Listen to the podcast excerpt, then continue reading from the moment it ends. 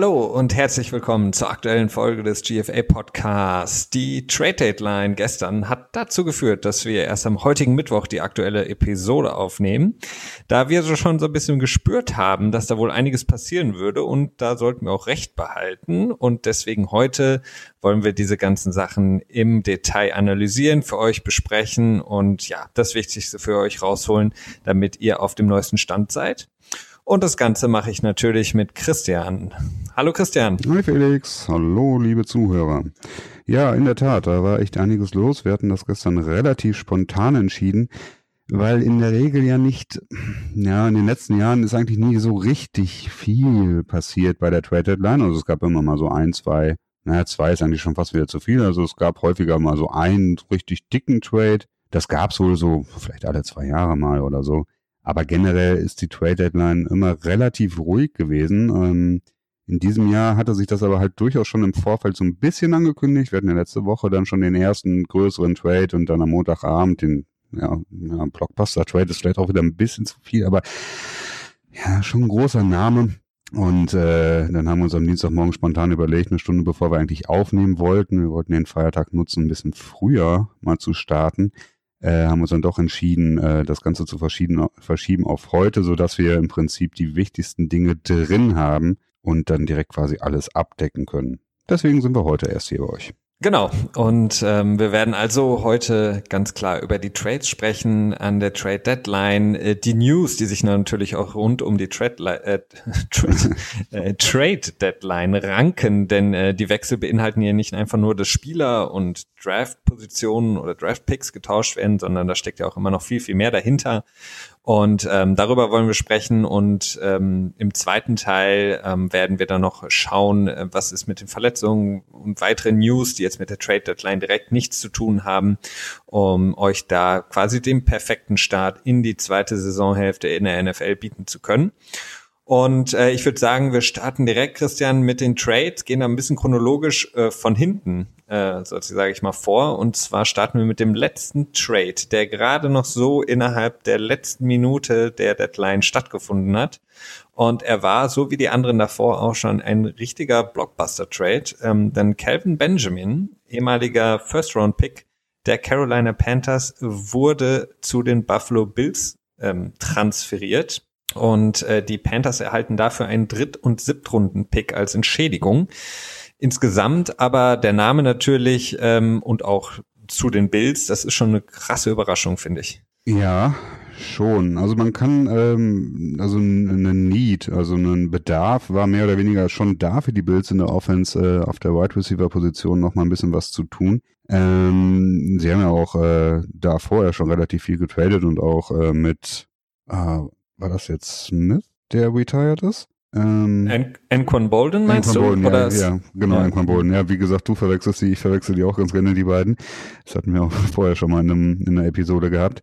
Ähm, ja, definitiv hatten sie dort äh, ein wenig äh, Bedarf äh, in der Offensive, die jetzt auch nicht unbedingt das die Paradedisziplin ist der Bild. Sie sind ja eher auf der Verteidigungsseite sehr stark. Ähm, und äh, ich denke mal auch, dass sie insgesamt durchaus äh, Morgenluft schnuppern, wenn es darum geht, äh, einen Playoff-One äh, zu ähm, ja, gestalten, zu generieren. Du hast es ja auch am Montag äh, per Twitter mitgeteilt, dass sie durchaus für eine Wildcard, wenn nicht sogar für mehr, äh, zu beachten sind. Ja, was haben sie äh, da erreicht? Also sie haben jetzt auf jeden Fall erstmal einen großen Receiver, der, ja, ich weiß auch nicht, ähm, ja, unkonstant also ist. Also Calvin, ja, Kevin Benjamin hat ähm, das Problem, dass er einfach zu viel verletzt war in den ersten Jahren. Also gerade für, man sieht das immer häufig, die Receiver haben es natürlich nicht unbedingt gleich. Das ist keine einfache Position im modernen Football, ähm, quasi den Sprung zu schaffen vom College in in die NFL und du hast es selten, dass quasi ein Receiver im ersten Jahr wirklich durchstartet. Und Calvin Benjamin hat dann eben noch das Pech, dass er quasi auch immer wieder zurückgeworfen wurde durch die Verletzungen hm. und hatte dann auch mal wieder, wurde es ähm, ja berichtet, ähm, Gewichtsprobleme, dass er ein bisschen zu viel, sage ich mal, auf den Rippen hatte. Ähm, er hat auf jeden Fall die, die Voraussetzungen, was die Athletik angeht, seine Größe, seine Schnelligkeit, ähm, um da wirklich jedem Team zu helfen. Es ist interessant insofern, als das klar die Bills, wie du sagtest, Morgenluft schnuppern. Die sehen jetzt natürlich, okay, wir haben die Chance. Wir sind momentan, würde ich auch sagen, zu eins, ja, gehören zu den fünf besten Teams in der AFC auf jeden Fall. Und mit Calvin Benjamin haben sie einen Spieler, der in der Red Zone natürlich sehr ähm, gefährlich sein kann, der ähm, quasi auch ja die Verteidigung so ein bisschen auf sich zieht, ähm, der vielleicht noch mehr Raum bringt für LeSean McCoy. Mhm. Und ähm, von daher macht das auf jeden Fall Sinn. Bei den Panthers muss ich sagen, weiß ich nicht, was dazu geführt hat, ob sie insgesamt mit äh, Benjamin nicht zufrieden waren, weil äh, er war ja im Grunde genommen haben die Panthers äh, neben Dixon und Funches, die jetzt auch äh, mal immer so Auf- und Abspiele haben, sonst kaum Anspielstationen. Also klar, Christian McCaffrey haben sie, den Running Back, den Rookie, aber sonst fehlt es einfach für Cam Newton an Anspielstationen und er kann sich den Ball schlecht selber zuwerfen. Ja, das stimmt, das stimmt. Ähm, ja, ich weiß nicht, ob man da vielleicht die Saison so, so ein bisschen äh, abgeschrieben hat, vielleicht ein bisschen für die äh, eher in die Zukunft schaut. Benjamin ist ja jetzt in diesem Jahr noch unter Vertrag und im nächsten Jahr auch noch unter Vertrag. Das heißt, ähm, im nächsten Jahr spielt er unter der Fünftjahresoption und würde da schon relativ gutes Geld verdienen, also knapp neun Millionen, glaube ich. Ähm, tja, äh, man könnte natürlich jetzt argumentieren und sagen, okay, wenn er dann äh, 2018, nach 2018, also zu Beginn des Liga-Jahres 2019, in der Free Agency das Team verlassen würde, dann würden sie 2020 einen Drittrunden-Pick sehr wahrscheinlich bekommen als Kompensationspick. Ähm, jetzt haben sie einen Drittrunden-Pick bekommen und einen äh, Siebtrunden-Pick, war das richtig? Ja, genau. genau. Mhm. Äh, man könnte jetzt natürlich sagen, okay, nur ein Siebtrunden-Pick dafür mehr, dafür, dass man ihn dann zwei Jahre nicht hat ähm, oder anderthalb Jahre nicht hat. Gleichzeitig darf man aber auch nicht vergessen, dass äh, generell äh, Draft-Picks, die näher sind in der Zukunft, deutlich wertvoller sind als später. Man kann, glaube ich, schon fast sagen, dass ein ähm, dass sie so ungefähr eine Runde pro Jahr an Wert verlieren, so, immer wenn ich das irgendwie ähm, so gesehen habe, dann kam das ungefähr hin. Das heißt dann, ein First-Round-Pick äh, im nächsten Jahr ist dann ungefähr so viel wert wie ein Second-Round-Pick in diesem Jahr, so ungef ungefähr. Es hängt natürlich dann noch immer davon ab, wo in der Runde der Pick jeweils ist. Ähm, vielleicht ist es auch ein bisschen weniger, das hört sich schon ein bisschen viel an, aber so in der Richtung ist das wohl. Dann wäre der Kompensationspick, wäre dann quasi zwei Jahre später. Dementsprechend ähm, ist dann diese Kompensation, die jetzt im Moment da ist, schon gerechtfertigt, auch wenn es ein bisschen wenig aussieht. Und es sieht schon so ein bisschen aus, als wenn die Panthers ihn quasi ja, loswerden wollten. Ja, also ja. wie gesagt, was ich äh, gerade eben auch meinte, es gab da eben sehr viel ähm, Probleme auch. Also man war da eben nicht auch zufrieden, wie er sich selber ähm, gerade in der Offseason verhalten hat. Ne? Also gerade in den mhm. äh, Spielzeiten, in denen er sich verletzt hatte, hatten sie, glaube ich, gehofft, dass er als quasi ähm, ja der First-Round-Pick, ähm, für den man sehr viel investiert hatte damals, ähm, mit ein bisschen mehr ähm, Energie quasi seine, seine Reha auch angeht nach den Verletzungen, dass er sich mehr drum kümmert, dass er fit ist, dass er fit ins Training Camp kommt. Und das war immer so ein bisschen ähm, so ein Fall, glaube ich, da war das ähm, Rivera, also der Head Coach und auch das, das Front Office, glaube ich, nicht so zufrieden mit ihm, dass er nicht den nötigen Elan gezeigt hat, sich quasi immer fit da mhm. zu melden. Mhm. Und ähm, man sieht es ja auch bei ihm. Er hatte immer sehr viel Probleme zu Beginn der Saison und wird dann später, wenn er ähm, gesund bleibt, immer stärker. Ähm, was eben dafür spricht, dass er ähm, ja nicht austrainiert in die Saison geht. Genau. Mhm. Und das ist natürlich nicht gut. Ne? Also ähm, das hat bis jetzt, glaube ich, nur ein Sportler in der Sportgeschichte geschafft, Jan Ulrich, der immer äh, quasi mit äh, ein bisschen zu viel in die Saison gestartet ist, aber bei der Tour de France absolut topfit war. Aber das geht halt nicht bei einer 16-Spieler-Saison, ähm, die verdammt kurz ist, äh, darfst du nicht die ersten Spiele verpassen, weil äh, wenn du dann fünfmal den Ball äh, droppst, dann, dann verlierst du einfach das Vertrauen, ja. beziehungsweise der Quarterback. Ja, das ist wirklich schwierig. Also das ist auch bei vielen Profis ähm, ein Problem. Das mag man zwar häufig gar nicht denken, wenn eine Person irgendwie Millionenbeträge pro Jahr verdient und dann ähm, ja mit so, so Geschichten wie Übergewicht oder nicht austrainiert quasi dann die Saison beginnt, dann das ist immer sehr schwer vorstellbar, aber es kommt auf jeden Fall häufiger vor, als man es denken mag. Äh, bestes Beispiel ist jetzt vielleicht auch Alan Branch bei den Patriots, der im Prinzip jetzt erst so richtig in Form kommt, vielleicht auch noch gar nicht so richtig in Form ist. Auf jeden Fall auch zwischendurch von Bill Belichick einmal gebencht wurde, weil er einfach gesagt hat, okay, gut, äh, so geht es nicht weiter, da muss ein bisschen was passieren. Ähm, also es gibt es immer wieder, es gibt ja auch immer diese Gewichtsklauseln in Verträgen. Ich glaube, wir haben auch schon mal bei Eddie Lacey darüber geredet. Alan Branch hat übrigens auch welche. Ähm, die sind dann so immer so als kleines äh, Motivations-Sahnehäubchen quasi drin können dann auch so bis zu 200.000 Dollar für eine Gewichtsstufe er Erreichung quasi äh, groß sein. Also ja, nicht unwichtiges Thema dabei. Ja, das, das führt uns eigentlich auch ähm, quasi die, die Disziplin auch so ein bisschen zum nächsten Trade, wenn wir schon mal weitergehen. Und zwar haben die Dolphins ihren Starting Running Back Jay Jai, der letzte Saison, ich glaube, drei 200 Yard Games hatte und wirklich mhm. sehr, sehr stark gespielt hat, für einen auch, da muss man sagen, nur Viertrunden-Pick zu den Philadelphia Eagles geschickt. Mhm. Und äh, da ist es so ein bisschen das, ähm, äh, zumindest berichtet wird, dass Adam Gase sehr unzufrieden war mit JJ, mit seinem Verhalten, ähm, nicht diszipliniert genug, ähm, nicht fokussiert genug ähm, und deswegen gesagt hat, ich so ein bisschen, ich statuiere so ein Exempel und trade ihn. Ob das jetzt so ist, hm, weiß ich nicht, aber es würde sich auf jeden Fall äh, würde es erklären, weil die die die Dolphins jetzt noch nicht raus sind, also sie sind noch im Rennen und ähm, ihn quasi zu einem Super Bowl Contender, den Eagles zu schicken, das ist schon ähm, ja eine Hausnummer für nur einen Viertrunden-Pick. Mhm. Ja, das ist schon ähm, ja schon so so ein kleiner Moment, wo man sich so ein bisschen am Kopf kratzt und fragt, was ist da los. Ähm, tja, bei Miami, man hört halt wirklich, Adam Gase ist unzufrieden, wollte ein Signal an ähm, an an äh, die Umkleidekabine, an den Lockerroom, die Umkleidekabine äh, schicken, also an seine Spieler, den Leuten sagen so, hey Leute, so geht das nicht. Er hatte wohl generell Probleme mit der Offense, dass die äh, ja nicht so richtig wussten, welche Routen sie laufen mussten. Das wirkte alles so sehr ähm, schluderig irgendwie und man sagte, halt, dass er ein Signal senden wollte, hat er jetzt getan. Äh, gleichzeitig sagte man auch, dass Ajayi äh, unter Umständen so ein bisschen ja, so über sein Zenit hinaus ist oder kurz davor ist, über sein Zenit hinaus zu sein. Das habe ich irgendwie so bei Twitter ja, das kann man natürlich nicht wissen, ne? aber viele sagen so, ja, okay, wenn man sich das mal anschaut. Bis jetzt war, hat er, glaube ich, auch nicht so eine starke Saison gehabt, äh, dass er da so, ja, quasi auf dem absteigenden Ast ist und deswegen man sagte, okay, solange wir noch was für ihn kriegen können, schwer zu sagen, aber insgesamt doch auch eher ein Trade auf Seiten der äh, Dolphins, wo ich mir denke, so, hm, komisch, aber gut, generell glaube ich, dass man in Miami dann doch die Saison so insgesamt ein bisschen abgeschrieben hat.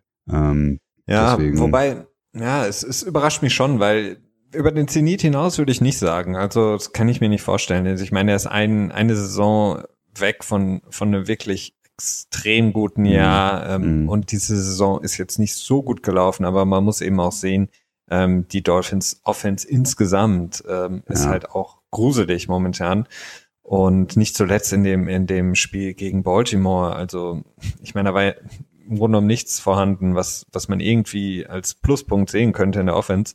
Und ähm, von daher ist, ja, ich weiß nicht, JJ, den wird es wahrscheinlich freuen, weil der wird zu einem Team geschickt, das hat einen 7 zu 1 Rekord. Ähm, alle sprechen davon, die Eagles kommen in den Super Bowl und ähm, er, ja, ist jetzt sozusagen eigentlich von heute auf morgen der erste Running Back in dem Team. Mhm. Ne? Also Legal Blunt ist jetzt auf, wir hatten drüber gesprochen, ähm, auch schon zu Beginn der Saison nicht unbedingt das, was sie sich erhofft haben, glaube ich, nach seiner 18 Touchdown-Saison in ja. New England. Und jetzt haben sie mit Ajayi auf jeden Fall einen weiteren Back neben dann haben sie ja auch noch ähm, Barner. Mhm. Das heißt, äh, die haben da jetzt wirklich drei sehr, sehr gute Running Backs, die quasi auch alle verschiedene Arten von äh, Laufspiel ähm, ja, mitbringen. Also das mit LeGarrette Blunt, der, der hoffentlich dann im, ja, für die Eagles eben diese Short Yardage ähm, Situation in Touchdowns umwandeln kann. Ähm, mit Warner so einen klassischen Third Down Back, Satellite Back und mit, ähm, ja, jetzt Jai eben so einen klassischen, ja, Back für die ersten zwei First äh, mhm. Downs, ne? Also, mhm. Sieht schon verdammt ja. stark aus. Ja, also Legarde Bond hat wirklich äh, bis jetzt wirklich nicht wirklich überzeugen können. Ich glaube, der hat unter oder um die drei Yards ähm, äh, pro Laufspiel, also im, im Schnitt. Das ist natürlich ein äh, miserabler Wert. Ähm, bringt natürlich so ein bisschen die, äh, die Patriots-Fans wieder nach vorne, die sagen, ja gut, okay, bald äh, spielt Legarde Blunt wieder bei uns, weil er gecuttet wird in Philadelphia nicht unmöglich, aber ich glaube in dem Fall jetzt nicht, vielleicht nicht mehr ganz so wahrscheinlich, weil die Patriots ja nun wirklich einen, einen Stall voller Running Backs haben. Da ist dann der Bedarf dann vielleicht nicht mehr ganz so groß. Ähm, ja. Tja, für Philly sicherlich, ja, je nachdem wie gut er performen wird, der Jai, äh, ein super Trade ähm, dass sie das Laufspiel noch ein bisschen weiter aufpushen können. Ich meine, die Offense ist sowieso ganz gut. Dann kann man natürlich auch wieder eine Offensive Line. Äh, ich habe es, glaube ich, auch letzte oder vorletzte Woche gesagt, die Offensive Line tendiert in der Regel mal dazu, lieber Laufspielzüge zu machen als Passspielzüge, weil sie dann irgendwie selber ein bisschen aggressiv sein können. Dementsprechend ähm, kann man dann natürlich auch die Offensive Line so ein bisschen von den von dem fehlenden Left Tackle ein bisschen ablenken, ein bisschen die Schwäche ein bisschen verstecken quasi. Ähm, tja, und dann gleichzeitig ja, das, das ist auf jeden Fall richtig. Sorry, ja, ähm, was du sagst ähm, mit dem mit der Schwäche, die sie am Left Tackle haben. Ich glaube, sie haben es wirklich probiert, einen Left Tackle zu holen. Ja. Und ähm, als sie gesehen haben, dass das nicht funktioniert, haben sie gesagt, okay, dann müssen wir quasi die Offense ein bisschen breiter aufstellen. Und von daher ist es nochmal noch besserer Trade. Das stimmt, ja. ja.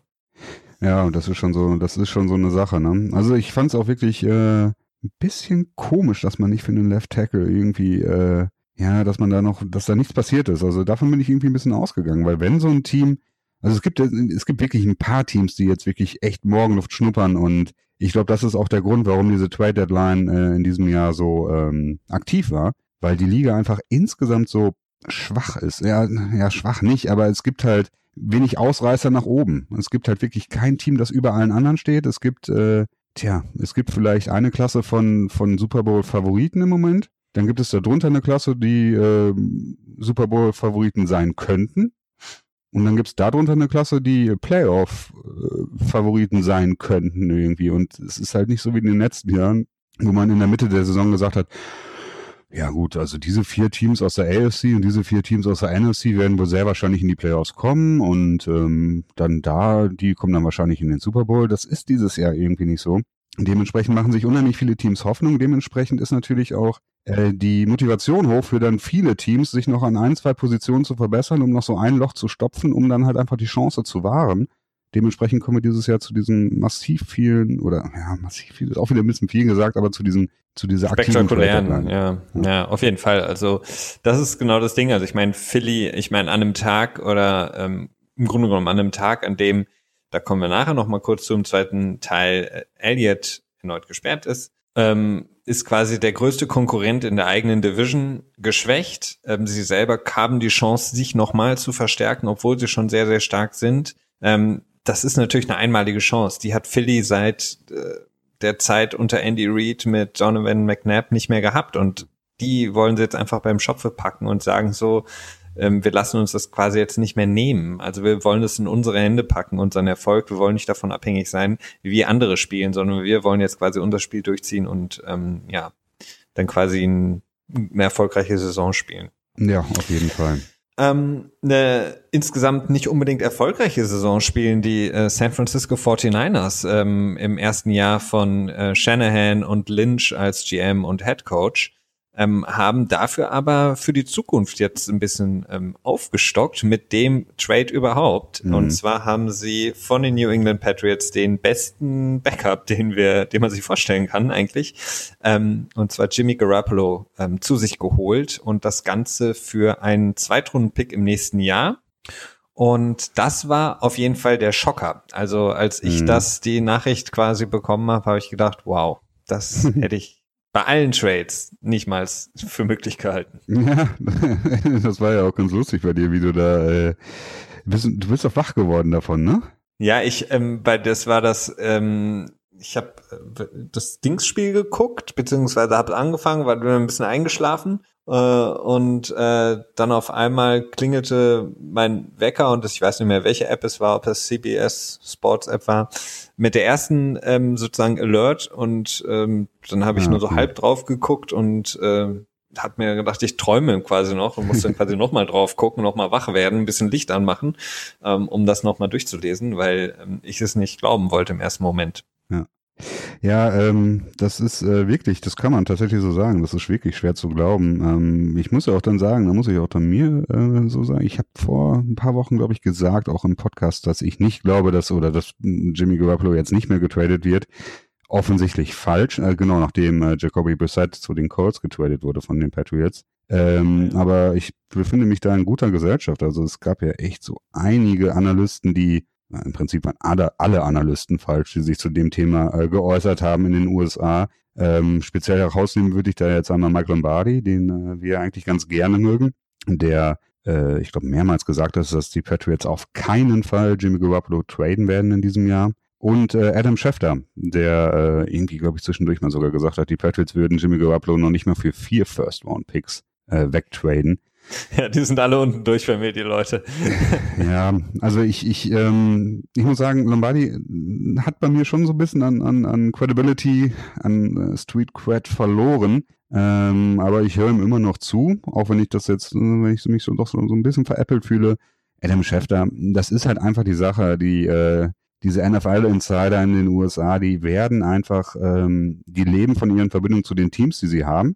Und da ist es einfach so, dass sie auch zwischendurch mal mit Fehlinformationen gefüttert werden. Das ist halt einfach ein Business. Äh, die, die können nicht immer richtig sein. Da, ich finde, das kann man dem nicht vorhalten. Was man ihm vorhalten kann, ist die Arroganz und die, äh, ja, die Überzeugtheit, die er den Tag gelegt hat. Ne? Ich meine, er hätte auch einfach sagen können, so, hey Leute, ähm, ne, das ist das, was ich höre. Ähm, ich glaube das wohl so, ne, aber das ist das, was ich höre. Und er hat halt gesagt, so, nein, auf keinen Fall. Ich bin davon überzeugt, das wird so sein. Da ist ja nochmal ein Unterschied bei. Wenn man da so, so ein kleines Fragezeichen dran lässt und dann nicht so hundertprozentig überzeugt ist, dann schützt man sich natürlich auch bei solchen Situationen hier. Definitiv. Aber was halt, ähm, was heißt es jetzt im Grunde genommen für die, sagen wir mal erstmal für die Patriots? Die ähm, geben, Bel Belichick hat selber gesagt, sie hatten zweieinhalb Jahre die wohl beste oh ja. Quarterback-Situation, die man sich vorstellen kann, mit einem ähm, ja, Hall of Fame, vielleicht dem besten Quarterback aller Zeiten, Tom Brady. Und in dessen sozusagen Hinterhand beziehungsweise auf der Bank sitzen Jimmy Garoppolo, der gezeigt hat, wenn er rein muss, spielt er verdammt guten Football. Und jetzt haben sie quasi diese Situation, wie Belichick sagte, so lang ähm, ausgereizt, wie sie konnten. Das war zumindest seine Erklärung. Und jetzt äh, traden sie ihn doch. Ich meine, warum jetzt? Warum nicht vorher? Warum hat man so lange gewartet? Was denkst du? Also zwei Dinge vorweg. Ähm, Punkt eins. Das ist dann vielleicht auch mal ein Thema für einen anderen Podcast. Äh, Tom Brady ist meines Erachtens ganz klar der Beste aller Zeiten. Da gibt es meines Erachtens keine kein Gerede drum. Ich sage nur ganz kurz mein Argument dafür. Andere können Warte, schneller sein, besser werfen oder sonst was, aber worum es geht, ist einfach, er ist einer in einem Team und er ist das, der Anker um dieses Team drumherum und er gewinnt mit diesem Team, wie es noch kein anderer Quarterback in der Art geschafft hat. Deswegen, aber das ist vielleicht für ein anderes Thema, da wollen wir jetzt echt nicht drauf eingehen. Wir haben einen Podcast, der ist voll genug mit anderen Themen. Äh, Punkt zwei, ähm, ja, das ist wieder so typisch Bill Belichick, ne? Der, das ist auch so ein bisschen schwierig in der Presse in Neuengland. Äh, er sagt was und es wird halt wenig hinterfragt, weil die Bill Belichick hat die Reporter schon irgendwie so ein bisschen erzogen, dass sie nicht so richtig kritisch nachfragen, weil er sie immer strafend anguckt und irgendwie belächelt mehr oder weniger. Äh, es war nicht die letzte Situation. Man hätte Jimmy Garoppolo nächstes Jahr franchisen können und ihn dann traden können. Ne? Das wäre vielleicht sicherlich nicht die, die schönste Lösung gewesen, aber es, es wäre sicherlich auch noch eine Lösung gewesen, die bestimmt auch äh, sinnvoll gewesen wäre. Ja, aber ähm, so, so wie es berichtet wurde, hat Garoppolo ja gesagt, ähm, ja gut, ihr könnt mir von mir aus äh, im Starter Money zahlen, also das Geld, was äh, quasi ein Starter bekommen würde. Ich will aber lieber spielen. Es ist mir ja, wichtiger. Ja. Und ich glaube, mhm. dieser Moment, ihn zu sie wollten ihn, glaube ich, lang, langfristig binden mit einem verdammt guten Gehalt auch.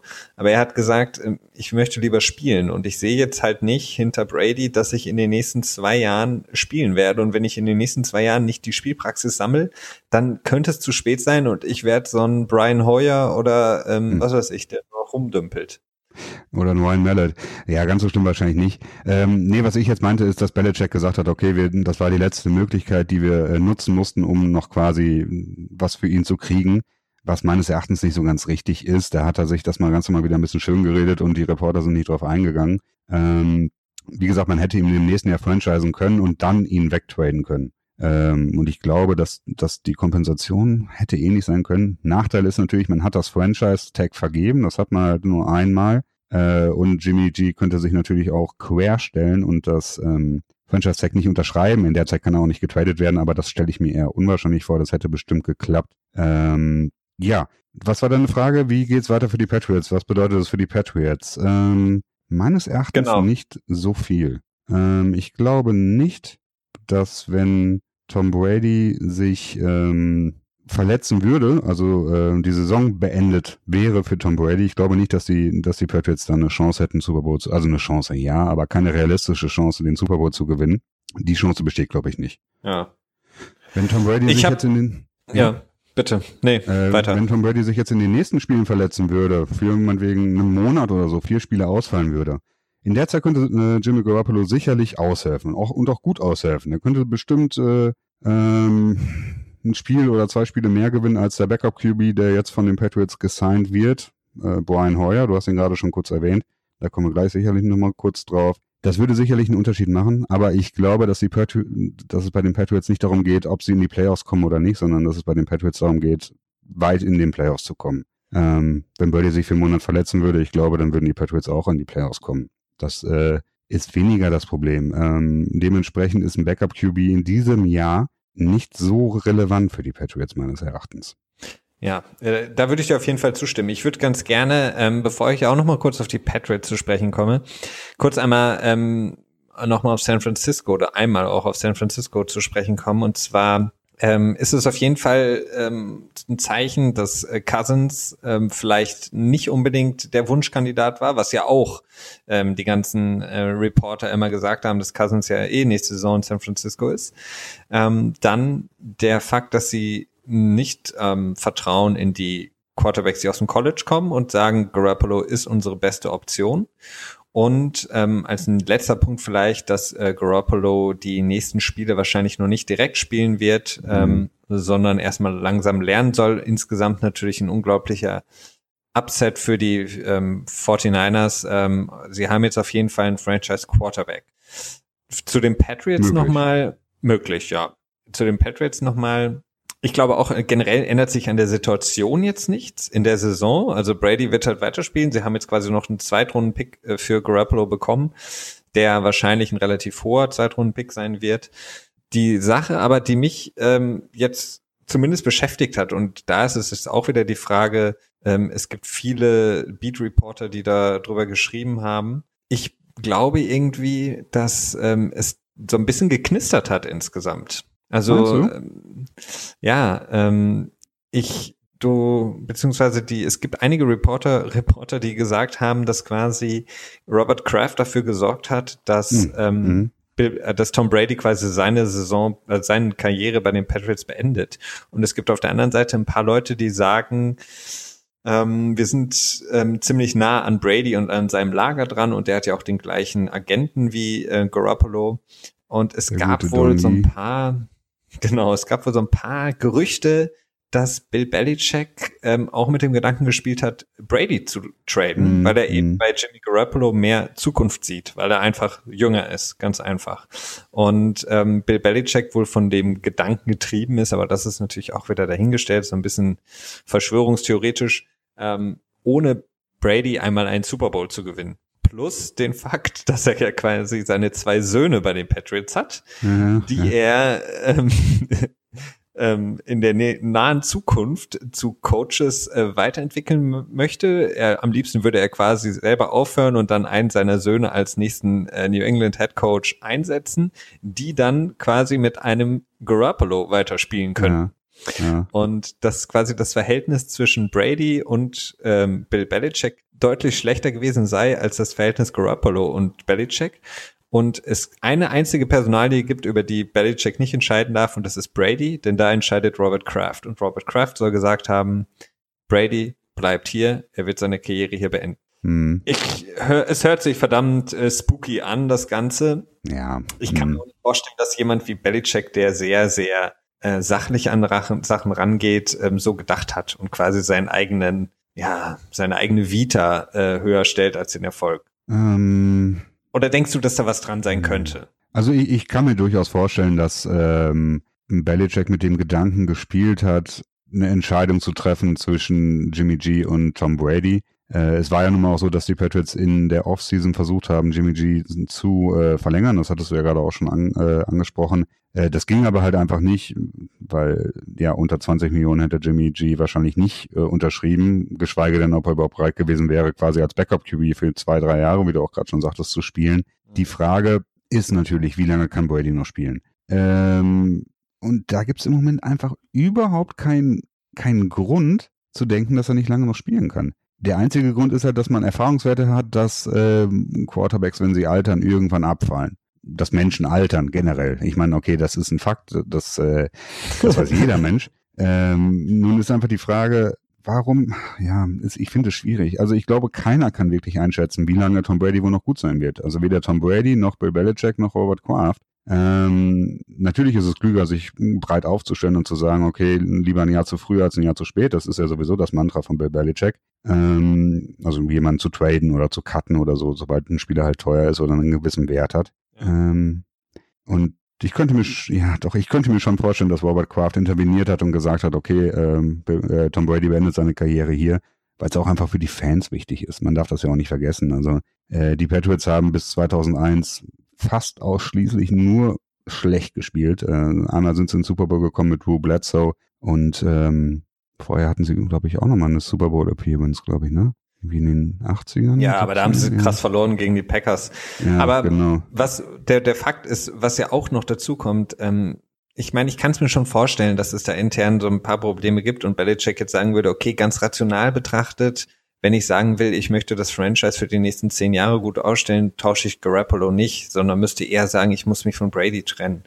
Mhm. Ähm, das Problem dabei ist aber auch, ich glaube, es gibt in, in der in generell sagen wir mal in Nordamerika äh, zwei Spieler, die du nicht traden kannst. Und das eine ist äh, Tom Brady und das andere ist LeBron James, weil es ähm, keinen Markt für diese beiden Spieler gibt. Ähm, beziehungsweise diese beiden Spieler sind vielleicht die einzigen, die sagen, ich entscheide selber, wo ich hingehe. Mhm. Also ich, du kannst, kannst machen, was du willst. Wenn ich sage, ich wechsle jetzt dahin, dann wechsle ich dahin, so ungefähr.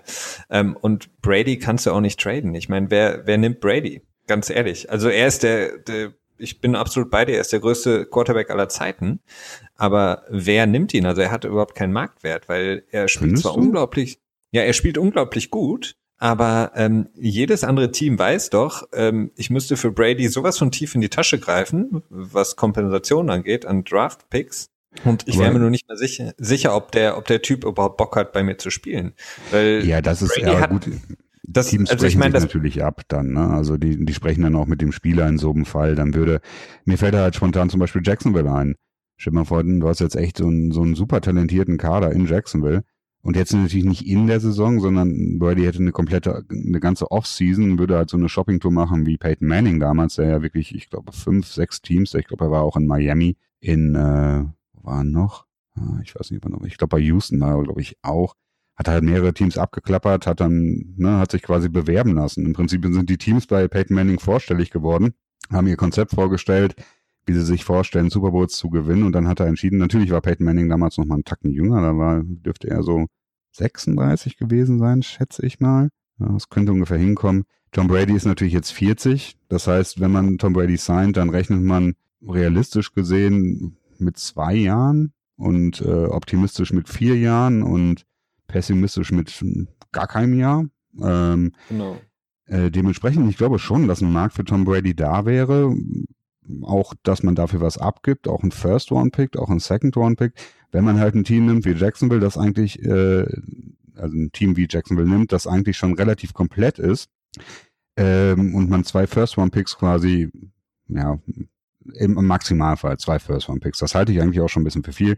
Aber man könnte sie ja aufgeben, wenn man dann einfach in den nächsten zwei Jahren äh, eine sehr gute Chance hat auf einen Super Bowl-Sieg. Und das ist für viele Teams verdammt viel wert. Also die sind durchaus bereit, die Zukunft zu belasten, da quasi einen Kredit aufzunehmen, den man dann später in Form der fehlenden Draft-Picks bezahlt, die dann natürlich auch für die nächsten fünf bis zehn Jahre für das Franchise äh, sehr schädlich sind, wenn die fehlen.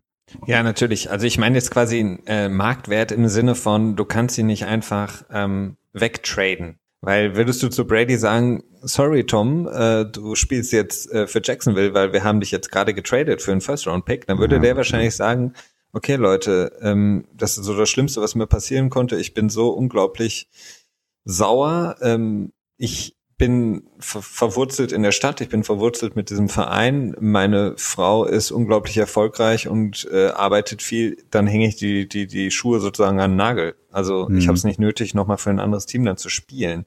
Und ich glaube, deswegen hat er halt relativ wenig, gibt es wenige Teams, die sagen würden, auch komm, gib mir doch Brady. Ähm, und wenn er nur eine halbe Saison spielt, ich weiß es nicht. Also ich kann mir das, also es ist natürlich jetzt auch spekulativ, aber ähm, deswegen diese ganze zurückzukommen oh, darauf, diese ganze Story um Brady und Belichick und die können sich nicht leiten und eigentlich hat Belichick gar keinen Bock auf Brady und möchte eigentlich allen zeigen, dass das auch ohne ihn kann. Ja, das ist so ein bisschen, ja, sehr, sehr, ähm, alles so ein ja. bisschen sehr zusammengestrickt. Ja, also es kann durchaus sein. Äh, das, das stimmt. Ähm, das ist ja auch nicht dieses Jahr erst aufgekommen. Das gab es ja schon mehrmals, diese Debatte. Können die beiden sich überhaupt ausstehen? Sind beides irgendwie, ja, von außen betrachtet die Besten oder mit unter den Besten auf ihrer Position beziehungsweise in ihrem Job. Äh, beide vielleicht ein großes Ego, beide sind darauf bedacht, dass sie irgendwie lange in den, in den Hallen des Ruhmes stehen. Ähm, möglich ist es, es wurde auch schon oft darüber nachgedacht, will Brady mal einen Super Bowl äh, ohne Bill Belichick gewinnen, will Bill Belichick einen ohne Brady gewinnen, wie du es gerade auch schon sagtest, ähm, ist am Ende schwer zu sagen. Meines Erachtens ist es irgendwo doch ein, ein, ein Trade, der sich abgezeichnet hat, weil ich kann mir halt schwer vorstellen, dass man einen Tom Brady wegtradet aus der Stadt. Also der ist ja der Verein mit Bill Belichick zusammen, ist er ja. Und ähm, das kannst du nur machen, wenn du dir hundertprozentig sicher bist, dass denn der Spieler, den du hinter, hinter Tom Brady hast, in dem Fall wäre Jimmy Garoppolo gewesen, dass er ähm, ja Tom Brady 2.0 ist, mehr oder weniger. Absolut. Ähm, du hast gerade eben schon angesprochen, die Patriots haben Brian Hoyer ähm, zu einem Dreijahresvertrag äh, gesigned. Ähm, mhm. Er ist jetzt quasi äh, wieder so wie von, ich glaube, 2009 bis 2011 genau. der Backup von ähm, Brady. Auch lustiger Fun Fact da. Ähm, Peter King ist gestern auch schön in die Falle getappt, in die einige getappt sind. Ich war auch kurz davor. Und zwar gibt es einen Fake Adam Schefter Account bei Twitter, der hat mehrere hunderttausend Follower. Ja, es gibt nicht nur einen, aber es gibt einen wirklich mit vielen Followern. Ja, und der hat getwittert, ähm, hast du es mitbekommen? Äh, nee, ich habe es nicht mitbekommen der hat getwittert, ähm, die Patriots signen Colin Kaepernick. Und ah, okay. Peter King ist äh, quasi Sekunden später darauf angesprungen und hat gesagt, oh, das ist die neue krasse Headline der Trade Deadline, heftig, was ist denn jetzt los und so nach dem Motto. Und ja. ähm, hat sich dann ein paar Minuten später entschuldigt, als alle anderen ihn angeschrieben haben und gesagt haben, das war ein Fake-Account, das war nicht Adam Schefter. Aber ja. Das gibt's immer wieder. Immer wieder fallen, äh, fällt man bei Twitter auf, auf Fake-Accounts rein. Das ist immer wieder lustig. Ähm, ja, das ist immer wieder lustig. Punkt. genau, Brian Hoyer als also Backup. Ähm, Genau, was? ist jetzt ein Vertrag für drei Jahre, hat er unterschrieben. Äh, wie viel weiß ich noch nicht. Ähm, das ist noch nicht äh, reported worden. Auf jeden Fall ist klar, dass er nicht für das sogenannte Veteranenminimum spielen wird. Das geht nämlich, glaube ich, nur bei Verträgen, die kürzer sind. Ähm, generell zahlen die Niners sowieso noch einen großen Teil des Gehaltes, glaube ich, von äh, Brian Hoyer, weil sie ihn ja quasi einfach gecuttet haben. Ähm, und es ist immer auch interessant, dass äh, Brian Hoyer nicht Teil des Trades war. Äh, da ist halt wieder so ein typisches Bill Belichick-Ding, beziehungsweise ähm, Patriots Front Office, in dem Fall Nick Casario. Äh, wenn die Patriots quasi äh, für Brian Hoyer getradet hätten, dann hätte der bei der Compensatory Pick Formula also Gleichung, Tabelle, Statistik, wie man auch immer das nennen will, hätte eine Rolle gespielt und hätte den äh, guten Compensatory Pick, den die Patriots nächstes Jahr für Metellus Bennett bekommen, das wird ein äh, drei, drei oder Viertraund, Dritt oder Viertraund, mein Gott, Dritt- oder Viertrunden-Pick. So, mache ich es komplett auf Deutsch. Oder auch nicht ganz, das Pick ist ja wieder dabei. Mh, mm, werden, also ein Compensatory Pick, der würde dann quasi verloren gehen, wenn äh, Brian Hoyer in der Compensatory Pick Formula drin gewesen wäre. Dementsprechend hat man gesagt, okay, cuttet den doch bitte. Wir assignen den dann ganz normal als Street Free Agent. Dementsprechend äh, haben die Patriots dadurch einen mindest Viertrunden-Pick sich äh, tja, erhalten können. Also Gespart, man sieht wieder, mhm. die Patriots sind äh, überall geschickt und reizen überall alles bis zum Ende aus. Auf jeden Fall. Das äh, hat ja auch Belichick gesagt, wenn man ihm jetzt Glauben schenken darf. Sie haben es ausgereizt bis zum Ende. Genau, ja. Und die Packers wollten Brian Hoyer ähm, unter Vertrag nehmen. Das äh, kam auch nochmal bei Twitter raus, von einer Quelle, die ich jetzt nicht unbedingt kannte.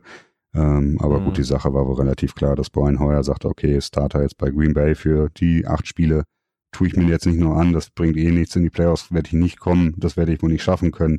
Da war wohl ähm, realistisch genug in seiner Selbstbeobachtung, um zu sagen, okay, gut, ich gehe zurück nach Foxborough, da kann ich mich gut aus und schön. Ja, und eben, ich glaube auch, der hat, äh, glaube ich, äh, insgesamt auch genug. Ähm, ich glaube, der denkt sich, Hauptsache, ich krieg noch ein bisschen Geld und kann, ohne dass ich noch mal aufs Feld muss und noch mal was abbekomme, ohne Verletzung quasi meinen, ja, ruhigen Frühruhestand genießen in New England. Und vielleicht noch einen kleinen Super Bowl Ring unterwegs äh, mit einsammeln. Stimmt, den hat er ja noch nicht äh, bekommen.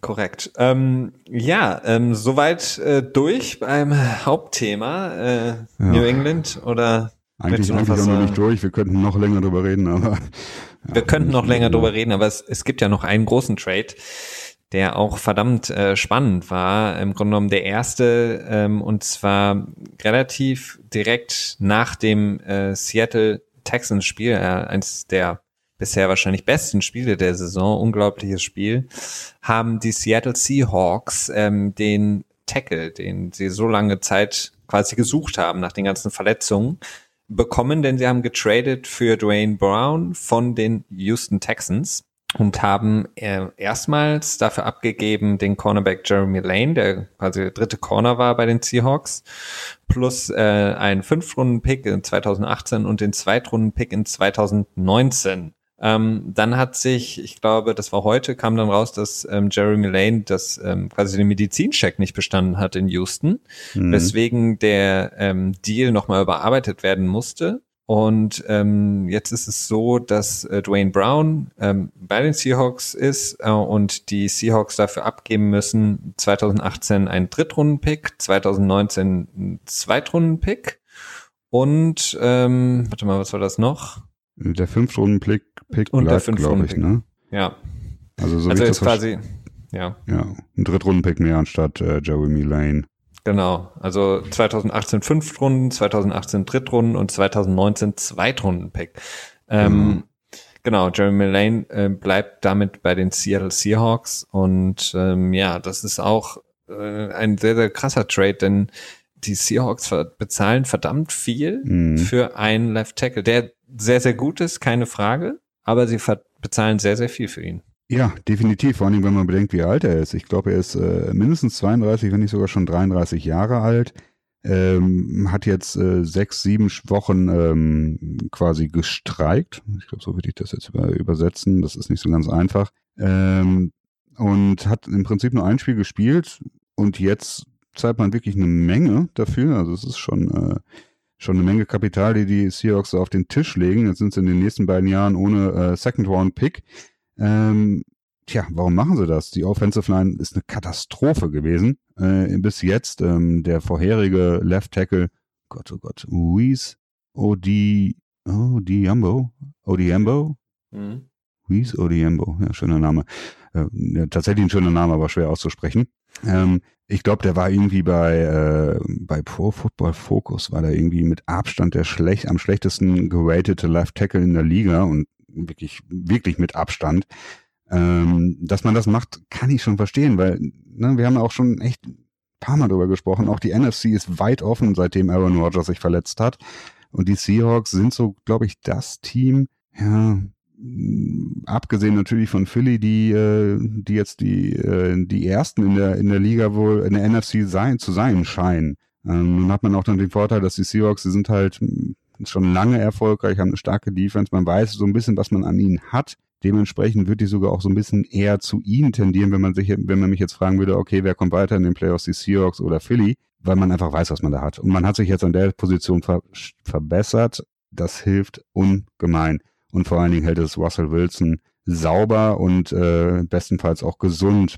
Und das darf man natürlich auch nicht vergessen, wenn man sich die Colts anschaut, die äh, ja Luck nicht sauber und gesund gehalten haben. Und jetzt hat man da echt Probleme mit Andrew Luck und weiß nicht, was mit ihm weitergeht. Das ähm, kann ich schon verstehen, dass man da wirklich viel Geld für einen Left Tackle raushaut. Und ein Left Tackle, ja, der kann vielleicht nur noch drei, vier Jahre spielen, warum nicht? Ja, definitiv. Aber die Frage ist natürlich, ähm, die, ähm, man muss ja sagen, die O-Line der, der Seahawks war auch schon vor der Saison, bevor die ersten Verletzungen dann aufgekommen sind ja. in den Preseason-Spielen, in den ersten Saisonspielen, unglaublich schlecht. Sie waren letzte Saison schon unglaublich schlecht. Brown ist ein sehr, sehr guter Tackle. Ich weiß aber nicht, ob der, dieser eine Tackle quasi die komplette Line so äh, konsolidieren kann, dass man sagen kann, Russell Wilson kann mhm. jetzt quasi ich will nicht sagen beruhigt, aber etwas beruhigter ähm, aufspielen mhm. und hat nicht mehr so viel Druck direkt ähm, im, im Gesicht.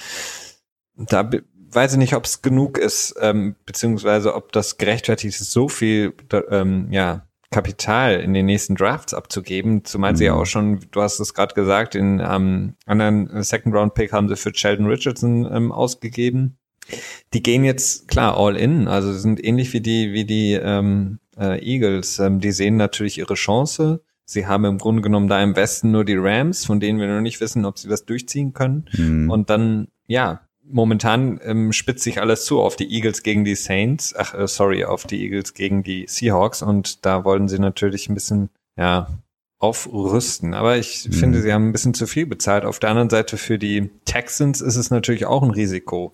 Ähm, klar, Brown ähm, war jetzt nicht unbedingt so der geliebte Tackle, den sie da hatten, dadurch, dass er natürlich auch ausgesetzt hatte, beziehungsweise gestreikt, wie du es gesagt hattest.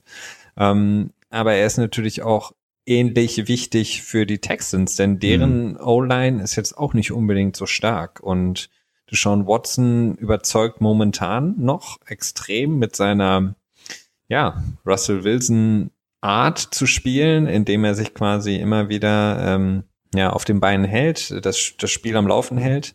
Ums Aber hält, ne? genau, die Frage ist auch, wie lange kann er das? Ähm, mhm. Ja, definitiv. Und, ähm, sie haben jetzt natürlich sehr viel Draftpotenzial auch wieder zurückbekommen, aber ich glaube, die Texans glauben auch, dass sie jetzt quasi schon jetzt mit Deshaun Watson so ein bisschen einkassieren können und ähm, weit kommen könnten. Das ist jetzt die Frage. Also ich bin, bin bei den Texans auch noch unsicher. Ähm, auf der einen Seite. Ich finde es gut. Also ich, ich finde es echt gut. Also ich kann das verstehen, klar. Ähm, warum nicht jetzt da reingehen quasi und äh, versuchen in den Super Bowl zu kommen oder zumindest tief in die Playoffs zu kommen. Denken aber gleichzeitig, du hast jetzt gerade einen jungen Rookie Quarterback, auch wenn ich letzte Woche gesagt habe, es muss ich noch zeigen, wie er das in der nächsten Saison weiterführen kann, ob er das halten kann. Äh, vor allen Dingen, ob er sich nicht verletzt, weil die Spielart, wie er spielt, die ist einfach prädestiniert für, ja, prädestiniert ist vielleicht ein bisschen viel, aber ist sehr gefährlich. Und ähm, aber so wie er spielt, da hilft dann Left Tackle halt auch nicht unbedingt mehr. Man könnte ihn natürlich so ein bisschen ähm, umtrainieren, umziehen wäre das falsche Wort, aber äh, das ist dann so eine Sache für die Offseason, dass man dann mit ihm hingeht und sagt so, okay, nicht immer, na, du bist nicht mehr im College, nicht immer so nach ein, zwei Sekunden, wenn du deinen Ball noch nicht losgeworden bist, dann irgendwie direkt wegrennen, sondern ihm erstmal so ein bisschen zu lehren, wann er wegrennen muss und wann nicht. Und das hat er halt in diesem Moment einfach noch nicht. Ne? Also ist es einfach so, er rennt halt viel zu schnell weg er hält den Ball, ne, das ist ja sowieso so ein Rookie-Quarterback-Ding. Äh, junge Quarterbacks tendieren dazu, den Ball zu lange zu halten, anstatt einfach zu sagen, okay, das Play ist tot, ich werfe den Ball weg, um sicher zu gehen, dass ich nicht gesackt werde, um sicher zu gehen, dass ich nicht verletzt werde. Äh, das sind so die Dinge, das sind so Sachen, die, die lernt man mit der Zeit. Das ist halt einfach anders als im College. Und ich weiß nicht, ich finde nicht, dass jetzt ein Left Tackle äh, in dem Fall Brown äh, in der Zeit so unheimlich viel geholfen hätte. Deswegen finde ich, das ist schon ein guter Trade. Und das ist eine Menge, die die dafür bekommen haben. Das ist echt eine Menge. Definitiv. Ich sehe auch die, die Texans als insgesamt als Gewinner, weil einfach die Seahawks viel zu viel dafür bezahlt haben für einen Tackle, der ähm, über 30 ist. Keine Frage, mit Sicherheit. Aber ähm, das, was du gerade angesprochen hast, ein Quarterback kann nicht quasi nur jedes, jeden Spielzug, ähm, jede, jeden Passspielzug quasi scramblen. Du kannst nicht jedes Mal die Option spielen. Du musst mhm. versuchen, auch dem Quarterback einfache, sichere Pässe zu geben in der Pocket.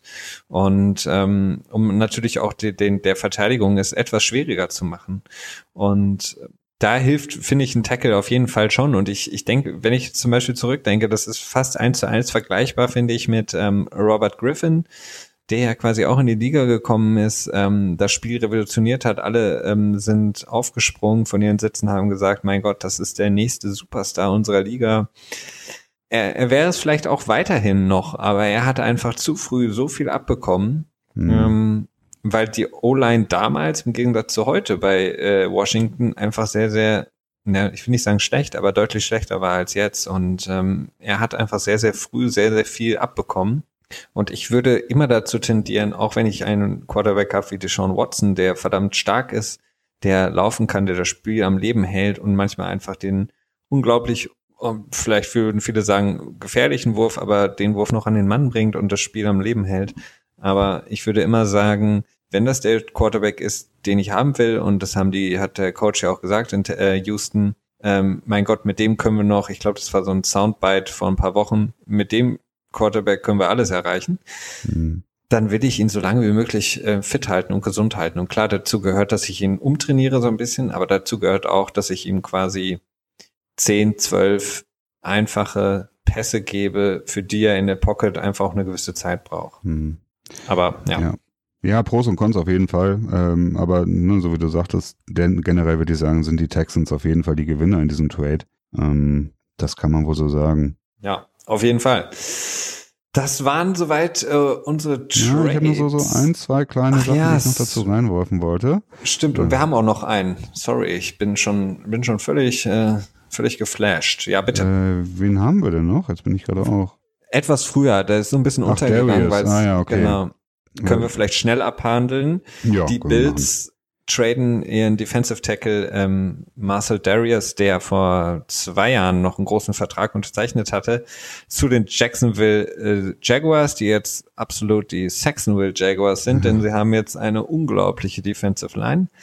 Ähm, und im Grunde genommen tauschen die äh, Bills ihn so ein bisschen weg, räumen so ein bisschen auf, quasi alles, was unter Rex Ryan so ein bisschen gemacht wurde, soll irgendwie rausgeräumt werden, soll aufgeräumt werden und ähm, die Bills verschaffen sich dadurch einen Gehaltsspielraum äh, für die kommenden Jahre und ja. Jacksonville ja, bekommt vorsichtig, was? ja.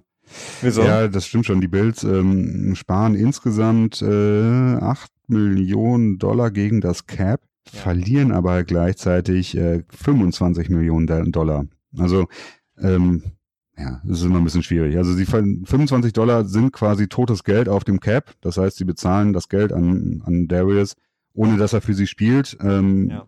Sparen sich aber weiteres Geld, das sie an ihn zahlen müssten, wenn er bei ihm bleiben würde. Ähm, das bisschen Geld sparen sie sich, ja. Es war wohl ein bisschen schwierig mit ihm im, im, im Lockerroom, so dass sie ihn weggetradet haben. Haben jetzt am Ende auch irgendwie nicht so viel bekommen, ne?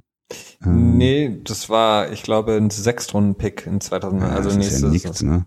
Das ist, das ja ist nichts. Also deswegen ja. kann ich mir auch nichts anderes vorstellen. Das ist quasi diese ähm, paar Millionen, die sie eben ja. direkt ähm, neu sozusagen vergeben können. Also das ist schon krass. Ähm, für Jacksonville super. Die bekommen den echt äh, richtig günstig. Ähm, ich weiß jetzt nicht ganz genau, was er bei ihnen verliehen wird. Ja, wahrscheinlich dann 5,7 Millionen dieses Jahr und 2,3 Millionen im nächsten Jahr. Ähm, ja, das müsste, obwohl nee, es könnten noch Garantien drin sein. Aber ja, das ist schon, äh, das ist schon ja, das ist schon enorm viel totes Geld, was man da auf sich nimmt. Da muss schon irgendwie was gewesen sein, dass, dass die wirklich sich gedacht haben, okay, der macht uns die Harmonie in unserem Team kaputt oder so. Ansonsten kann ich mir nicht vorstellen, warum man ihn unter den Bedingungen weggibt. Also das ist schon krass. Also Und für Jacksonville einfach super. Also. Ja. Also ich glaube, er hat, ähm, ich meine, er hat, glaube ich, äh, Base Salary, glaube ich, von sechs Millionen oder nee, fünf Millionen irgendwas dieses Jahr und mhm. ich glaube knapp zehn nächstes Jahr.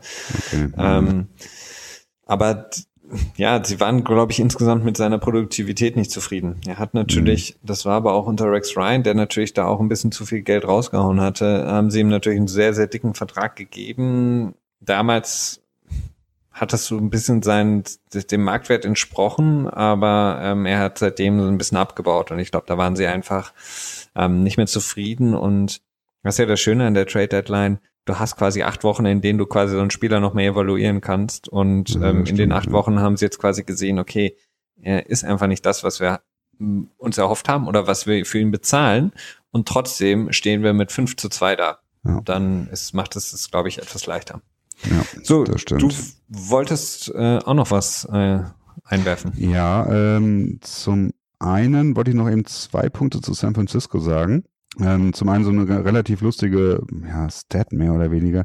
Wenn man, äh, die sind ja im Draft von Position, Position 2 auf Position 3 runtergegangen und haben dafür die Draftpicks, die sie dafür bekommen haben, mehr oder weniger dafür genutzt, um Ruben Foster zu draften, den Linebacker, das war glaube ich an Position 31 in der ersten Runde, und um Jimmy Garoppolo zu traden. Das heißt, dafür, dass sie ein Spot runtergegangen sind und zumindest sagen sie es so, da haben sie ja Solomon, Solomon Thomas gedraftet, äh, den sie so oder so draften wollten. Also im Prinzip haben sie den Spieler bekommen, den sie so oder so haben wollten. Plus dazu noch Ruben Forster, der ja als äh, sehr starker Linebacker gehandelt wird. Das wird er dann auf die Dauer noch äh, beweisen müssen. Und sie haben Jimmy Garoppolo, den Quarterback ihrer Zukunft, bekommen. Und gleichzeitig haben sie sich den äh, ja, die Notwendigkeit genommen, im nächsten Jahr einen Quarterback zu draften. Das heißt, sie werden einen hohen First-Round-Pick haben werden. Davon kann man ausgehen. Top 1, Top 2, Top 3 Pick mit Sicherheit schlimmstenfalls ein Top-5-Pick, würde ich mir jetzt mal so sagen. Und können diesen Draft-Pick wirklich dafür nutzen, um entweder ihn wieder wegzutraden, ein bisschen runtergehen im Draft, wenn sie einen anderen Spieler haben, den sie ganz gerne draften würden, dann würden sie noch mehr Draft-Kapital bekommen. Oder halt direkt den Spieler zu draften, den sie haben wollen, müssen das aber halt nicht für den Quarterback tun. Und das ist eine unglaublich komfortable Situation für Kyle Shanahan, der dann wirklich echt machen kann, was er will dann in dem Moment. Ne?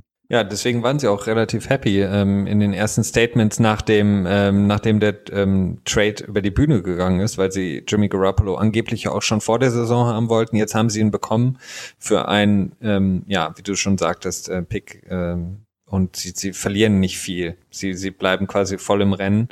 Ähm, es sei denn, Jimmy Garoppolo ähm, haut jetzt richtig rein und stürzt sie quasi in der äh, in dem Draft-Ranking so ein bisschen nach unten, ähm, falls er jetzt quasi ähm, ja eine heiße Phase einläutet und jetzt auf einmal anfängt, Spiele hintereinander zu gewinnen, wovon wir jetzt mal nicht ausgehen, aber insgesamt ja, das wäre natürlich, der Jimmy. absolute Worst Case für alle New England Fans. Ne? Also zum einen sind sie ja sowieso sehr enttäuscht, dass es nur so eine geringe Kompensation war. Da haben ja doch die meisten mit mehr gerechnet.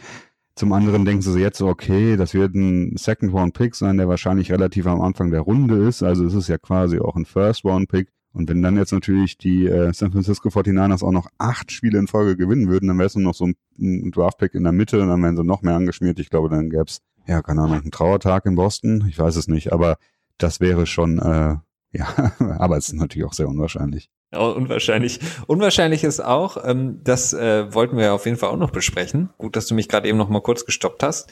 Ähm, es hätte fast noch einen Trade gegeben. Jo. Und zwar zwischen den Bengals und den Browns. Auch da war ein Quarterback, ein Backup-Quarterback, von dem man sagt, einer der besseren Backup-Quarterbacks involviert. Hat aber nicht ganz funktioniert, ne? Nee, hat nicht ganz funktioniert. Also ich habe immer, bin immer noch nicht so ganz äh, am Durchschauen, was da passiert ist. Schlussendlich haben sich die Browns und die ähm, Cincinnati Bengals darauf geeinigt, AJ McCarron, der Backup-Quarterback, der hinter Andy Dalton spielt bei den Cincinnati Bengals, äh, zu den Browns zu schiffen und dafür sollte ein Second und ein Third-Round-Pick, ist das richtig? Ja. Genau, das wird so mm, ja, reported, also man weiß es nicht ganz genau, das ist alles immer noch so ein bisschen schwierig. Äh, aber der Trade hat nicht geklappt, weil äh, die Browns in irgendeiner Art und Weise es äh, versaut haben. Ähm, das weiß man noch nicht ganz genau, was da passiert ist, aber irgendwie scheint wohl äh, eine Benachrichtigung an die NFL erst nach der Trade Deadline, die war um 4 Uhr nachmittags in den USA, also dementsprechend um 9 Uhr bei uns dann, ne, mit der Zeitumstellung gerade. Ja. Genau, ähm, die ist wohl ein paar Minuten später angekommen. Ähm, so wie es aussieht, hat Cincinnati alles richtig gemacht. Die Browns haben irgendwie Mist gemacht. Äh, ja, gut. Ähm, ich habe übrigens heute das erste Mal die äh, Bommelmütze, die du mir geschenkt hast, getragen in der Öffentlichkeit. Ah, und? Ähm, von den Cleveland Browns. Äh, alle haben gesagt, die ist unheimlich hässlich. Da habe ich gesagt, ja, die muss ja auch so sein. Das ist der Stil davon. ähm, aber ich, ich äh, finde es ich finde es ganz lustig. Also äh, mein mein mein ähm, Cleveland Brown Fan-Status ist unverändert, äh, leicht enthusiastisch und äh, in die Zukunft schauend. Aber es ist, ist es nicht, ist es nicht äh, unglaublich? Also das ist quasi eine, ja, es ist ja im Grunde genommen ein Unternehmen, ja, ein ja. Äh, unglaublich peinlich. Unternehmen, äh, es nicht schafft, vor vier Uhr diesen einen Wisch da auszufüllen und dann rauszuschicken. Und ich habe jetzt heute nur einen äh, Kommentar noch gelesen, dass Hugh Jackson wohl in die Luft gegangen sein soll. Er war wohl super, super wütend, dass quasi Sashi Brown äh, und ähm, hier ähm, Paul... The, die Pedester? Ja, genau, dass die es mhm. nicht geschafft haben, das rechtzeitig ähm, oder korrekt, wir wissen auch nicht genau, ob es rechtzeitig oder korrekt ausgefüllt war, keine Ahnung. Ja, ja. Auf jeden Fall es nicht geschafft haben, ähm, das rechtzeitig zu machen, wo im Gegensatz ja zum Beispiel die ähm, Panthers und, und Bills das quasi eine Minute vorher noch ja. geschafft haben und die ja. Browns und Bengals, beziehungsweise die Browns in dem Fall es komplett versaut haben und Hugh Jackson wohl in die Luft gegangen sein soll. Ja, aber vielleicht hat das Ganze auch so ein gewisses Silver Lining am Ende, so eine gewisse Upside. Insofern äh, haben die Browns es sich ersparen können, einen neuen Quarterback äh, in ihren Kader zu integrieren, den sie dann in der Saison dreimal auf die Bank setzen und dann wieder zum Starter erklären. Insofern, ja, vielleicht sind sie auch eine Kugel ausgewichen in dem Moment und können sich dann im nächsten Draft darauf konzentrieren.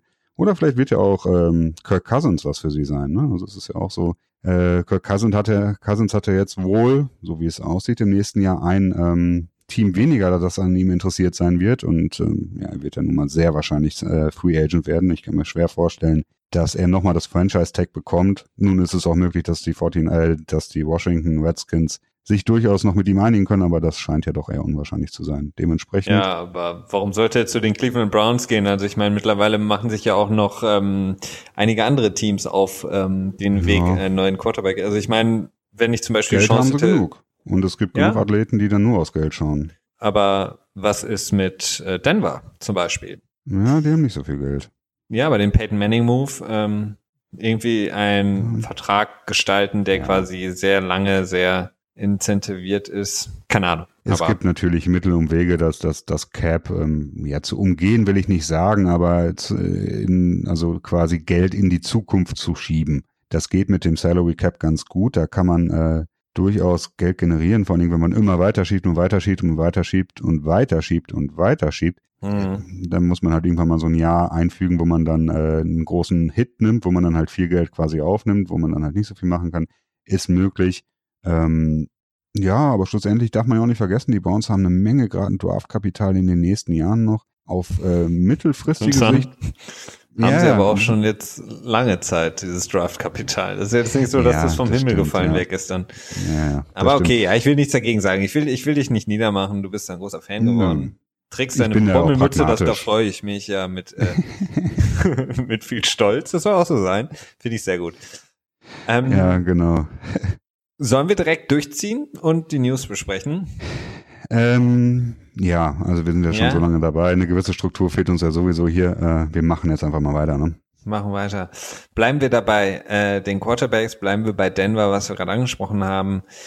Die News von heute, ähm, Brock Osweiler wird für die Denver Broncos starten im nächsten Spiel ähm, gegen kein anderes Team als die Philadelphia Eagles. Um, Trevor Simeon hat sich mit seinen letzten Performances ähm, mit gegen die Chargers, jetzt gegen Kansas City, auf jeden Fall äh, auf die Ersatzbank gespielt. Ähm, Die Offense war unterirdisch. Ähm, Trevor Simeon hat auch jetzt gegen die Chiefs Interceptions geworfen. Da muss man sich wirklich fragen, was er da gesehen hat und was er da wollte.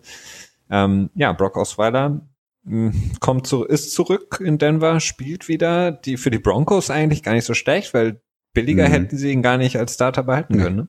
Definitiv. Also ich meine, er ist äh, in, ähm, tja, er hat ja damals äh, zwischenzeitlich sich mit Peyton Manning auch abgewechselt, als er kurz verletzt war. Er hatte, glaube ich, eine, so eine Fußsohlenverletzung. Ne?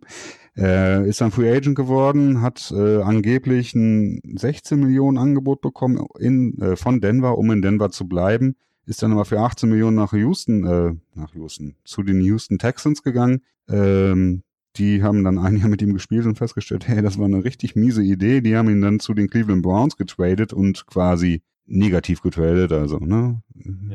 Viele wissen es natürlich auch noch. Die Cleveland Browns haben dann versucht, ihn ähm, als Starting Quarterback ja, zu evaluieren, haben festgestellt, das wird nichts, haben ihn gecuttet. Und dann ist er wieder zurück zu Denver gegangen, zu den ähm, Denver Broncos. Und jetzt kommt es tatsächlich dazu, dass er wieder dort spielt. Also, ja, ähm, so schließt sich der Kreis, könnte man sagen, ne? Ja. Viel Geld ist quasi den Fluss runtergelaufen. Ähm, Den, äh, den Fluss runter. Denn Brock Osweiler wird ja noch von den äh, Browns bezahlt, er bekommt jetzt diese Woche Mhm. knapp 900.000 Dollar. Tja, das ja, ähm, nicht schlecht, nicht schlecht. ist nicht schlecht. Ja, Paxton Lynch äh, ist ja eigentlich so die, ja, zumindest die kurzfristige Hoffnung der Denver Broncos gewesen. Er hatte sich ja aber verletzt und ist dementsprechend schon lange raus. Er hat jetzt, glaube ich, letzte Woche dreimal trainiert, aber es ist noch zu früh, um ihn quasi reinzuwerfen. Ob er die Antwort ist, ist sowieso die Frage. So wie es aussieht, wird es im Moment so sein, dass ähm, Brock Osweiler fürs Erste der Starter ist, aber Paxton Lynch jede Chance hat, ähm, die Starting, ja, Starting-Rolle in dem Moment äh, zu übernehmen. Ja, ich, ich zweifle dran, Paxton Lynch, da, es gab schon mehrere Situationen, in denen er gesund war und nicht verletzt war und nicht spielen konnte, obwohl Travis Genau. Simeon schlecht gespielt hat. Irgendwas, also überzeugt sind sie von dem auch nicht. Ähm, scheint auch so ein bisschen Fehlinvestition gewesen zu sein, aber warten wir ab. Ähm, wir hatten es vorhin schon kurz angedeutet, ähm, Ezekiel Elliott Saga geht weiter. Ähm, in New York wurde am Tag der Trade Deadline ähm, von der Richterin seine sechs Spielesperre wieder eingesetzt, ähm, Mhm. wieder eingesetzt, denn vorher wurde sie ja aufgehoben. Ich glaube, du hast das noch mal kurz ein bisschen für uns zusammengefasst, Christian. Ja, ja, ja, ich habe das nur eben, ich habe das eben selber mal nachgeschaut, weil ich ähm, tatsächlich nicht mehr so ganz durchgeblickt habe, weil er immer gesperrt, nicht gesperrt, gesperrt, nicht gesperrt, gesperrt, nicht gesperrt und ich mir da nicht mehr so ganz sicher war, was da los war. Schlussendlich, ähm, ich bringe das jetzt nicht so. Es gab eine Reihe von, ne, Sieg Elliott hat äh, hat versucht zu verhandeln, hat nicht geklappt, dann hat er eine einstweilige Verfügung erleitet, dann hat das, dann ist die äh, gegrantet worden, dann hat die NFL dagegen quasi Beschwerde erhoben, dann ist sie aufgehoben worden. Punkt, Punkt, Punkt, Punkt, Punkt. Ganz am Ende war es so, dass, ähm, dass im Prinzip die NFL die äh, einstweilige Verfügung von Ezekiel Elliott nicht aufheben kann, solange die Richterin im Urlaub ist. Dementsprechend muss man warten, bis die Richterin zurück ist. Die Richterin ist jetzt zurück und hat entschieden, so bam, zack, äh, einstweilige Verfügung von Ezekiel Elliott wird aufgehoben. Dementsprechend ist er im Moment gesperrt. Es gibt immer noch eine Chance, er kann immer noch ein sogenanntes En banc Hearing, Hearing be äh, beantragen. Das ist dann quasi ein, ähm, ja, so eine Verhandlung, in dem der gesamte, alle Richter quasi am Start sind, die da mhm. in dem District zuständig sind. Und ähm, er hatte noch eine Möglichkeit, die mir jetzt gerade entfällt. Äh, schlussendlich könnte er dann am Ende sogar noch zum Supreme Court gehen. Wollen wir mal nicht hoffen, dass es soweit läuft. Ich glaube, die Sache, sie wirkt ein bisschen so, als wenn sie durch wäre, aber das ist ja auch nicht das erste Mal, dass wir es gedacht haben. Fakt ist, im Moment, jetzt, okay, es sei denn in den letzten anderthalb Stunden, da habe ich Twitter natürlich nicht gecheckt, ist er gesperrt und er wird die Spiele gegen die Kansas City Chiefs, gegen die Falcons, Eagles, Chargers, Washington und Giants verpassen und dann erst, glaube ich, am 17. Dezember wieder im, am Start sein. Und das könnte zu spät sein für die Cowboys. Ja, ich würde fast sagen, das ist zu spät für die Cowboys.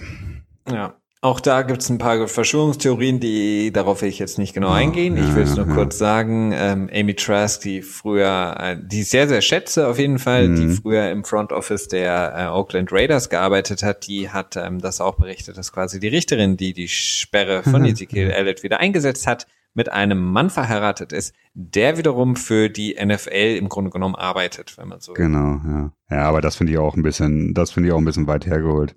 Das aber ist verdammt lustig, weit hergeholt. Dass, äh, ich finde es lustig, dass du die kennst. Ich bin nämlich auch mal bei Twitter so völlig losgelöst von dir äh, zu der gekommen und ich finde die echt ganz cool. Ähm, Amy Trask ist super. Also die ja. ist ähm, nicht nur die erste Frau, die quasi in einer äh, solchen Position in einem Front Office gearbeitet hat, sondern ähm, die ist wirklich ähm, ja, sehr empfehlenswert. Also sie, ich habe jetzt von ihren Büchern, die sie auch geschrieben hat, noch nichts gelesen, aber ich habe sie schon häufig gehört und verfolge, was sie so macht und sagt in Interviews etc. Sie ist wirklich sehr, gibt sehr coole Einblicke auch. Also sie ist so ein bisschen, finde ich, so ein Michael Lombardi, aber ähm, lässt es nicht ganz so raushängen, sagen wir mal so. ja, ja, der ist ja schon ein bisschen sehr ähm, ja, selbst, selbst überzeugt, wenn man es mal. Ja, ja, ja, ja. okay weiter im Text. Wir sind äh, spät dran, ne? Wir sind spät dran, genau, schnell noch. Äh, weil es äh, für mich persönlich auch sehr wichtig ist, weil es einer meiner absoluten Lieblingsspieler ist. Martellus Bennett, äh, noch Tight End der ähm, jetzt muss ich kurz überlegen, Green Bay Packers, Green Bay. jawohl, mhm. ähm, hat, ähm, so wie es für ihn ähm, typisch ist, auf Instagram, auf seinem Account, äh, der ähm, ja eigentlich mehr für seine kreativen Ergüsse ist, mhm. hat er auf jeden Fall bekannt gegeben, dass er nach dieser Saison seine Karriere beenden wird. Marcellus Bennett, der von den Cowboys in Runde 2 2008 gedraftet wurde und dann für die Giants noch, für die Bears, äh, Patriots, mit denen er letztes Jahr den Super Bowl gewonnen hat und jetzt für die Packers spielt, entschließt sich also dazu aufzuhören. Ja, Schade. Da kann man sicherlich äh, zwei Sachen zu sagen. Also zum einen ist er wirklich ein, ein toller Mensch, finde ich insgesamt. Also wirklich so einer der seltenen Profisportler, der, ähm, ja, der nicht so diese Company, Company Line immer fährt, der auch sagt, was er denkt und äh, durchaus auch gescheite Gedanken dabei hat, kreativ ist, äh, karitativ auch irgendwie sich sehr viel engagiert. Ähm, sehr schade. Ähm, mhm. Was, dann, was mir direkt irgendwie aufgefallen ist, was mich auch gewundert hat, dass da keiner so drüber berichtet hat, er hat gesagt, dass die nächsten acht Spiele seine letzten sein werden was ja dann quasi gleichzeitig heißt, dass er keine Chance für Green Bay sieht, in die Playoffs zu kommen. äh, nun ist es natürlich praktisch gesehen auch relativ so, aber ja. dass ein Spieler das in der Art und Weise sagt, das fand ich schon ein bisschen lustig. Ja, ähm, aber ich glaube, das ist, entspricht einfach so seinem, seiner Art. Ja, er ist da ganz offen. Ich glaube, er sagt ja. jetzt auch so, kein Problem. Ähm, ja, Imagination Agency ist jetzt sein Ding, also wer da Interesse hat, ihn mal ein bisschen zu stalken. Er macht coole Sachen, Kinderbücher etc. Okay. Ja, und Green Bay ist natürlich jetzt auch so ein, dürfte so ein bisschen sauer sein, ne? Dann haben sie mal tatsächlich mal einen Free Agent gesigned zu einem größeren Vertrag, was sie ja nun nicht wirklich gerne tun. Und was passiert? Direkt im ersten Jahr sagt er, er geht in Ruhestand. Äh, mhm. Das wird sie natürlich auch nicht unbedingt motivieren, weiterhin Free Agents äh, unter Vertrag zu nehmen. Aber ja gut, so ist das Leben. Gut, anders geht's manchmal nicht. Kurz gemeldet, Julius Peppers ähm, hat sich auf die besten Liste ähm, weiter vorgearbeitet, ist jetzt auf Platz vier der ewigen Sack-Statistik und denn er hat den 151. Sack im letzten Spiel gegen die Tampa Bay Buccaneers ähm, wie sagt man ja, nicht registriert, ähm, eingefahren, sagen wir mal so. 151 genau. Sex für Julius Peppers. Das ist eine Hausnummer. Das ist definitiv eine Hausnummer. Bevor wir zu den ähm, ja. Verletzungen gehen, wollte ich noch zwei ähm, spaßige Stats reinwerfen. Gerne, bevor es ähm, traurig wird, das ist gut. Ja, das denke ich auch nochmal so ein bisschen die Stimmung aufheitern. Ähm, und zwar zum einen, die Ravens, Baltimore Ravens, haben Justin Tucker in 2012 gedraftet. Mhm. Seitdem ist Baltimore die einzige Offensive, die mehr Field Goals geschossen hat, als sie Touchdowns erzielt hat. Und zwar 181 zu 171. Das ist, ähm, ja, das ich schon speziell und auch irgendwie lustig. Ne? Justin Tucker ist ja auch ein verdammt guter, guter Kicker. Ja, ist der Beste in der Liga neben dem von Dallas. Ja, ja könnte man so sagen. Ne? Ähm, ja, finde ich schon lustig. Also mehr Field Goals als Touchdowns, das ist ja doch auch, äh, ja, es ist nicht was, was man wirklich auf lange Zeit so, ja, ist schon besonders. Also das fand ich, ja. fand ich lustig und auf jeden Fall erwähnenswert für euch da draußen. Und der zweite äh, Fact, Fun Fact, wie auch immer, ähm, jetzt in diesem Jahr gab es schon six, also sechs Shutouts. Shutouts sind Spiele, in denen ein Team keine Punkte erzielen kann. Sechs sind relativ viel, sind sehr viel. Und zwar gab es äh, in den letzten zwei Jahren nur vier insgesamt. Also während der letzten beiden abgeschlossenen Spielzeiten gab es nur vier Shutouts, dieses Jahr schon sechs. Ja, Was krass. Ne? Das? Mhm. Ja, dass die Liga ähm, verdammt ausgeglichen, unausgeglichen ist momentan. Ja, kann man so sagen. Ne? Und wenn man überlegt, dass es auch noch einige mehr hätten geben können. Ne? Ich meine, das Atlanta-Spiel gegen die New England Patriots. Da hätten sie durchaus äh, auch ohne Punkte rausgehen können. Also da gab es noch so ein paar andere Spiele, die durchaus äh, auch ein Shutout hätten werden können. Definitiv, ja. Also ähm, diese Saison ist einfach äh, unvergleichbar und das schön deswegen. Auch, ja. Okay, dann kommen wir doch trotzdem noch zu dem, äh, unserem letzten Punkt, um quasi das euch auf den richtigen, aktuellsten Stand zu bringen. Drei News noch äh, verletzungstechnisch und zwar die schlimmste um, ähm, und ja bedeutendste Nachricht ist auf jeden Fall der Tight End Zach Miller der Chicago Bears ist auf ja einem guten Weg der Genesung. Hm, er hat sich im letzten Spiel bei einem Touchdown Catch, der dann ja, gegen ihn äh, hm. bewertet wurde, hat sich das Knie ausgekugelt. Das hört sich erstmal nicht nur unglaublich mhm. schmerzhaft an, sondern ist auch eine sehr, sehr bedrohliche Verletzung, denn durch ein ausgekugeltes Knie können wichtige Arterien ähm, die quasi den Blutstrom äh, aufrechterhalten vom über das Knie hinweg in den ins Bein in den Fuß ähm, abgeklemmt oder sogar durchgetrennt werden und deswegen besteht bei so einer Verletzung immer auch die Gefahr, dass der Spieler dann das komplette Bein verliert, mhm. also dass quasi amputiert werden muss. Deswegen gab es eine Not-OP bei Zach Miller noch in äh, New Orleans und er hat es gut überstanden, ist auf dem Weg der Besserung. Die der Blut die Blutzirkulation ist ähm, ja gut, ähm, es gibt da keine Probleme und ob er nochmal Football spielen wird, kann fraglich, wahrscheinlich, ne? ja, fraglich, aber er ist ja auch schon älter. Ja, sein Bein behalten, was ähm, ja. die deutlich wichtigste Nachricht dabei ist. Das denke ich auch, ja. Chris Hogan, ähm, Wide Receiver und momentan Go-To-Guy, muss man ja sagen, ähm, von äh, Tom Brady bei den New England Patriots, hat sich bei ähm, dem Spiel gegen die Chargers beim wirklich sehr, sehr harten Hit ähm, die Schulter verletzt, das sah im ersten Moment sehr bitter aus auf dem Feld, ähm, aber jetzt kamen die Nachrichten auch gestern, ähm, dass er keine OP benötigt, sondern quasi nur Reha-Maßnahmen, das heißt ruhen und äh, stillhalten. Ähm, das heißt, die Schulter muss nicht operiert werden, was auch bedeutet, dass das keine Season-Ending-Verletzung ist, ähm, sondern er wird jetzt einfach nur, das heißt ein paar Wochen unsere ähm, geliebte äh, Doc Flynn ähm, schreibt etwas von ja eins beziehungsweise zwei bis vier Wochen Reha. Mm, mm. Genau. Und die letzte Nachricht, ähm, das hattest du gerade eben noch kurz reingeworfen. Aaron Rodgers ähm, ist äh, definitiv raus für die Saison aufgrund einer, aufgrund der OP, die er hatte, ne?